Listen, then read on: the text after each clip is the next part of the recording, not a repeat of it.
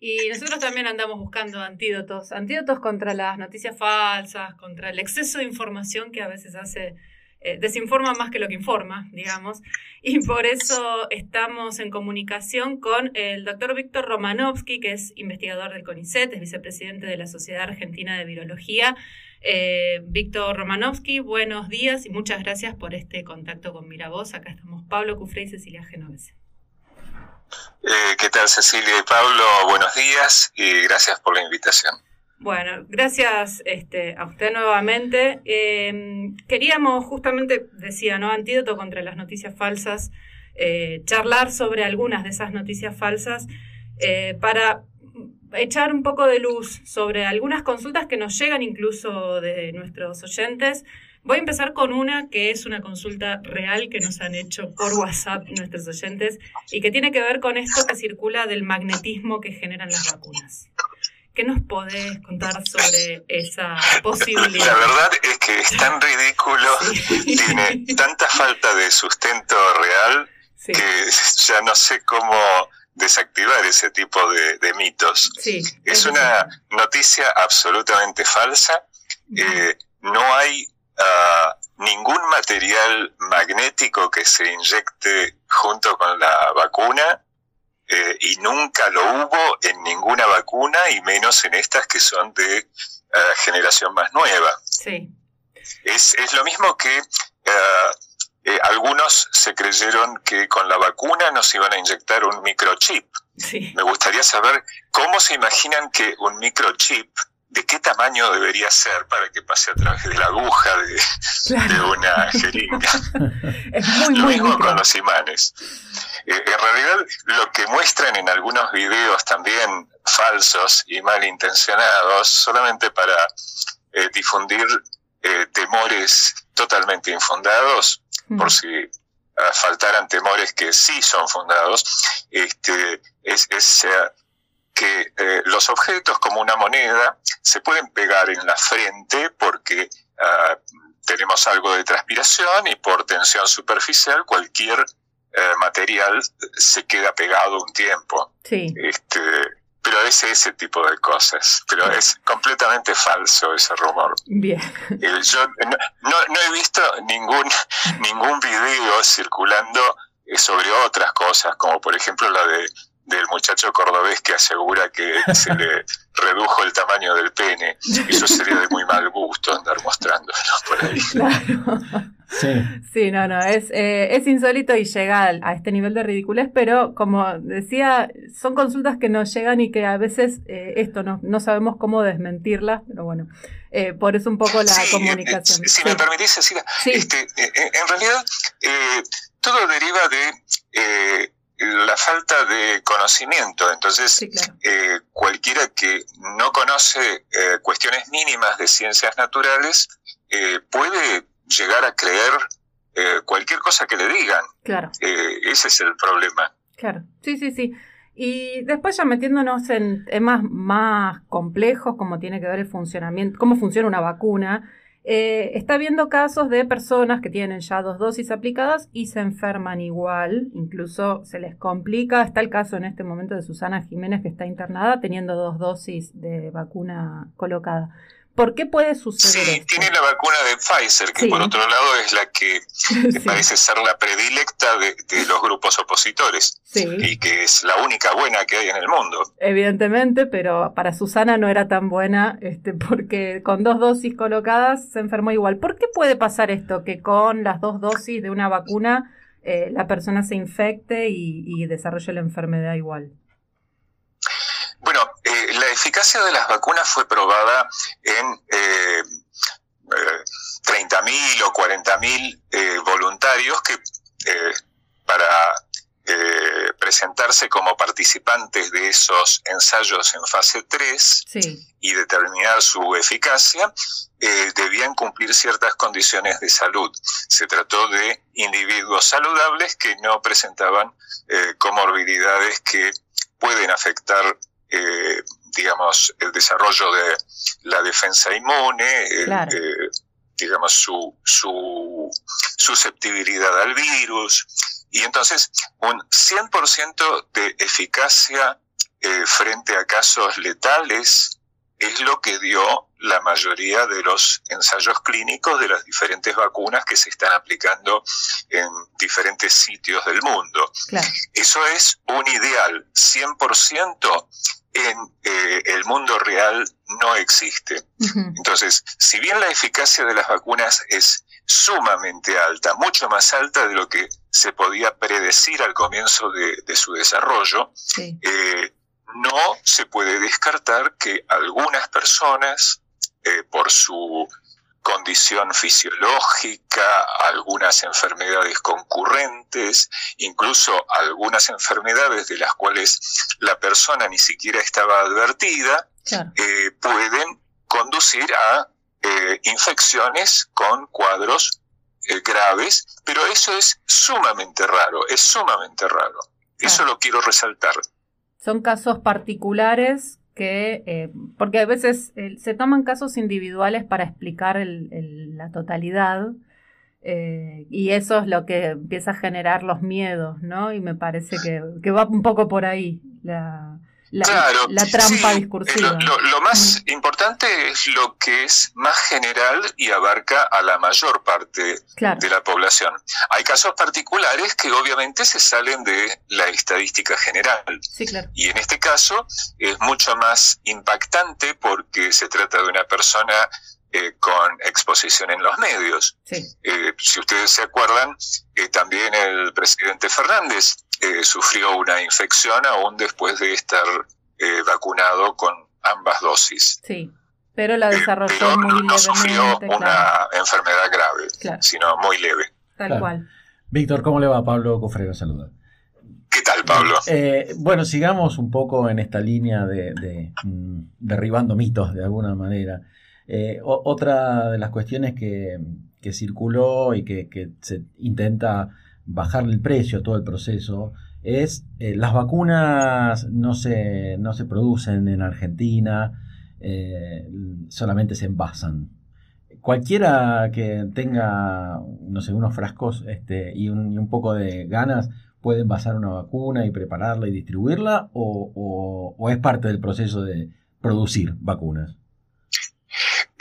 todos los que eh, eh, podrían producir vacunas o pueden producir vacunas tienen que pasar una eh, evaluación crítica muy rigurosa por parte de los organismos regulatorios, en nuestro caso el ANMAT. Entonces, no cualquier laboratorio que puede envasar mermelada puede envasar este, ah, vacunas, ni, ni siquiera aspirinas. Entonces, eh, es importante contar con laboratorios que eh, tienen certificado lo que se llama GMP, buenas prácticas de manufactura, eh, que en el caso de la industria farmacéutica son muy estrictas. Por eso es que no, no hay 48 laboratorios capaces de producir vacunas en nuestro país, pero sí hay al menos tres. Claro. Bien. Bien. Em, yo tenía también algunas consultas respecto a las variantes que surgieron y que algunas eh, han generado alguna alerta mm, más, que otras, digamos, eh, porque, bueno, no, se conoce todavía cómo, cómo actúan. Eh, las vacunas que están aplicándose en la Argentina sirven para producir inmunidad frente a esas nuevas variantes que se conocen hasta ahora, por lo menos. Eh, se han conducido eh, una serie de estudios en eh, varios países del mundo, en particular en Gran Bretaña, que fue el país que inició la vacunación masiva más temprano que el resto del mundo. Incluso autorizó la vacuna de Pfizer, fue la primera nación que autorizó el uso de la vacuna de Pfizer eh, unas semanas antes de su publicación en una revista de ah, con referato científico, para los que dicen que si no está publicado no lo pueden autorizar. No es así. El organismo regulatorio del Reino Unido autorizó la vacuna de Pfizer antes de que se publicaran sus estudios eh, en una revista científica. Eh, entonces, ellos también fueron víctimas de ah, la llegada de variantes de la India. Mm. mucho antes fueron, digamos, el lugar donde apareció una variante que llamamos británica, que ahora se la llama alfa, y la India se la llama eh, delta, eh, simplemente para disociar la variante de virus con eh, del nombre del país o del sitio donde se originó. Es lo mismo que no decir el virus chino, como le gustaba decir a, Donald Trump. Este es el SARS-CoV-2 el nombre científico del virus que nos hace estos problemas. Entonces, eh, los británicos eh, hicieron los estudios más eh, exhaustivos, por un lado, vieron que la variante británica, digamos, no es resistente a las defensas montadas por la por las vacunas que se están usando, la de AstraZeneca, Oxford y la de eh, la Pfizer, que son las dos que están usando ellos. Eh, por otro lado, apareció la semana pasada un estudio del Instituto Gamaleya que produce la vacuna Sputnik, que indica que la vacuna eh, Sputnik V es eficaz ah, contra diversas variantes y en particular señalaba que es eficaz contra ah, la variante Delta, que es la que más nos preocupa porque eh, es con esa variante que bajan las eficacias de la mayoría de las vacunas que se han evaluado. Bajan las eficacias ah, cuando no se este, completa el régimen de dos vacunaciones con estas eh, vacunas que eh, requieren doble dosis. Eh, no quiere decir que eh, una dosis no sirva para nada, pero no es tan eficaz como el eh, régimen completo de administración. eso, digamos, no tenemos que confiarnos solamente por la estrategia de vacunación de la mayor parte de la gente, sino que hay que combinar la vacunación con el mantenimiento de los cuidados sanitarios es decir, el distanciamiento, eh, no quedarse en lugares eh, donde hay aglomeraciones de personas, el uso del barbijo, eh, la higiene de las manos, todo eso sirve y sirve mucho. Así que es una combinación de ambas cosas. Incluso en el Reino Unido, donde tienen una fracción de la población importante ya vacunada y donde vieron los descensos en los casos de hospitalización de eh, sobre todo de la población mayor, porque son los que ah, más, eh, ah, digamos, más vacunas recibieron. Claro. Ellos estaban por abrir eh, las actividades, es decir, relajar un poco estas restricciones de circulación, de uso de restaurantes y bares, etcétera, y sin embargo lo están retrasando justamente porque eh, el ingreso de la variante Delta eh, por el intenso intercambio aéreo entre Gran Bretaña y la India, eh, ahora hace que el 90% o más de los casos de COVID en el Reino Unido sean debidos a la variante Delta. Claro. Bien. En cambio, nosotros estamos en una situación eh, mejor en esa, en esa, eh, en esa área, porque si bien se han detectado eh, dos individuos que provenían de Europa con infectados con la variante Delta, se los pudo aislar y de esa manera evitar o por lo menos retrasar bastante la circulación del virus en la comunidad. Bien.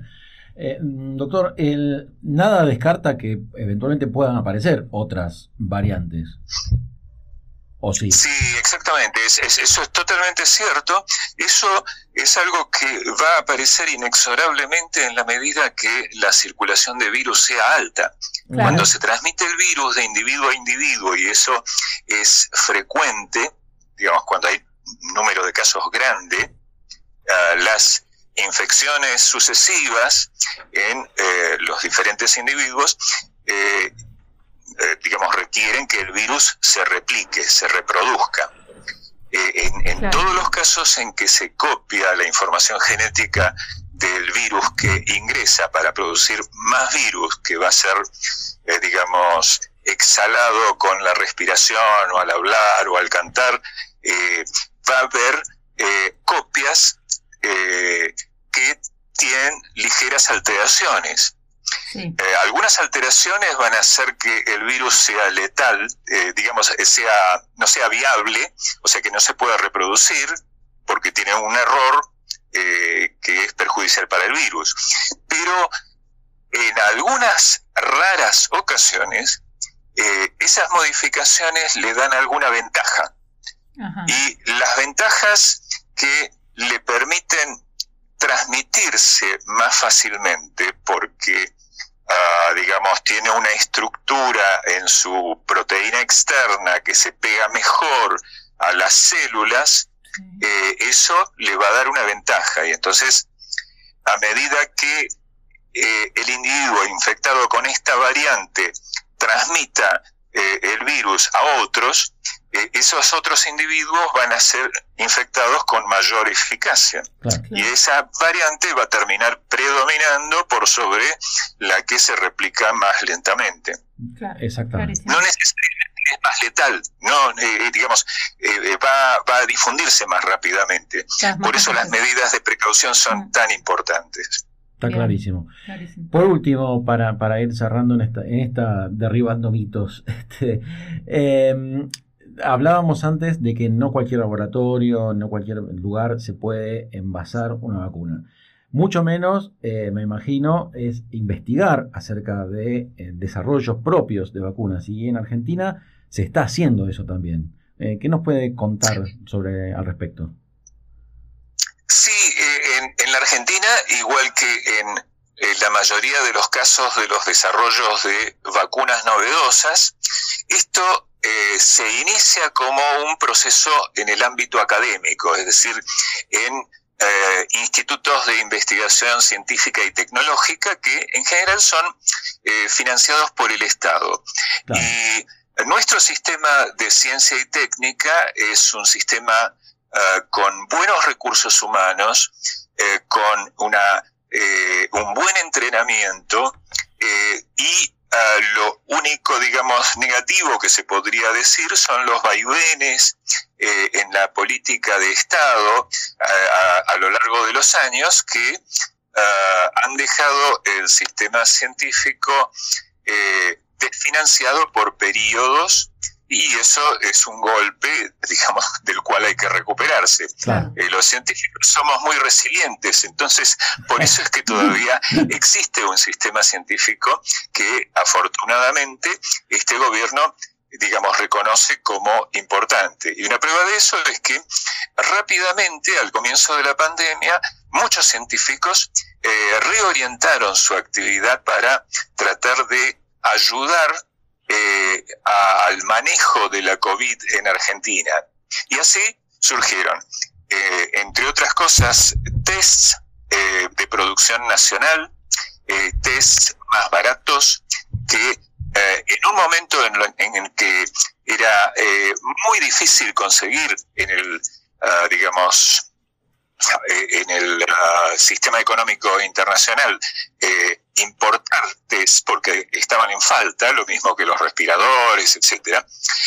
Al mismo tiempo, digamos, eh, grupos de investigación que ya estaban trabajando en desarrollo de vacunas o en inmunología como ciencia básica, mm. eh, se propusieron valientemente a desarrollar vacunas eh, contra eh, el coronavirus. Es decir, reorientaron su ah, investigación para este objetivo específico. Obviamente, digamos, la eh, plataforma de partida estaba muy por detrás de lo que estaba, por ejemplo, el Instituto Gamaleya o la Universidad de Oxford. pero se han hecho avances muy importantes y lo que eh, me parece muy positivo es que está sentando las bases para que eh, no este año, pero para el próximo año y los sucesivos años, haya una articulación entre el sistema científico-tecnológico nacional, fundamentalmente con ICET y, universidades nacionales, y el sector privado, que ya, digamos, detectó que existe, eh, digamos, recursos humanos eh, y eh, algo de infraestructura importante para el desarrollo de vacunas. las vacunas que están más cerca de, ah, digamos, de saltar a la fase de estudios clínicos en humanos eh, son las vacunas que están en la fase preclínica, es decir, que están evaluando la eficacia en eh, ratones, en, ah. animales de laboratorio. Y los resultados son eh, muy buenos, muy buenos. Uno es el de la Universidad de San Martín, eh, otro es el del Instituto Leluar y otro es el de la Universidad Nacional de La Plata, eh, además de otros dos que están en la Universidad Católica de Córdoba, eh, en el INTA de Bariloche, en conjunto con el Laboratorio Biogénesis Vagó, y hay otro más, digamos. o sea que nos estamos parando en esta área que es estratégica, el, tener eh, una eh, soberanía sanitaria, eh, sobre todo en la producción de vacunas, porque digamos, la, prevención en medicina es más importante que la curación. la prevención es eso a donde apuntamos, a que se eviten los problemas de enfermedades. Totalmente, súper, súper importante y, muy interesante todo ese desarrollo y qué importante entonces la financiación de, la ciencia justamente para, para, avanzar en estos terrenos que nos dan finalmente soberanía. Eh, doctor Romano. Exactamente. Perdón, no, está, bien, ya cerramos, así que si quieren un comentario final, no hay problema. No, el comentario es que eh, a veces nos sentimos abrumados por la cantidad de noticias malas eh, que se dan y que ocultan eh, porque no aparecen en, los multimedios, digamos, más poderosos, que son noticias positivas en diferentes planos, Mm. Eh, seguro que hay gente que no está informada de que la Argentina produce eh, respiradores mecánicos eh, que antes estaban en falta en el mercado. Y no, no solo los produce para el país, sino que también los exporta. Lo mismo con mm. kits de, diagnóstico, que son, mm. digamos, algo menos complejo para comercializar localmente. Eh, al, evitar el proceso de importación, eh, ahorramos divisas y además tenemos eh, mano de obra calificada ocupada en una actividad que es extremadamente útil para el sistema de salud. Claro. Excelente. Buenísimo. es importante justamente dar a conocer estas cuestiones este, porque no están difundidas y, a veces, como usted bien decía, nos agobian las malas noticias o, las esas que nos, desalientan y no todo es así. Le queremos agradecer muchísimo esta comunicación con la mañana de Miravoz. Eh, es un, placer escucharlo realmente y, y además con el peso de la ciencia y el conocimiento bien transmitida. Así que muchísimas gracias. No, a Otra vez voy a tener que eh, venir preparado con una lista de noticias positivas que nos ocuparía media hora de entrevista seguramente. Nos encantaría. Sí, sí, por favor, las necesitamos. Muchísimas gracias. Muchas gracias y que tenga buen día. buenos días para los dos. Gracias. Hasta luego.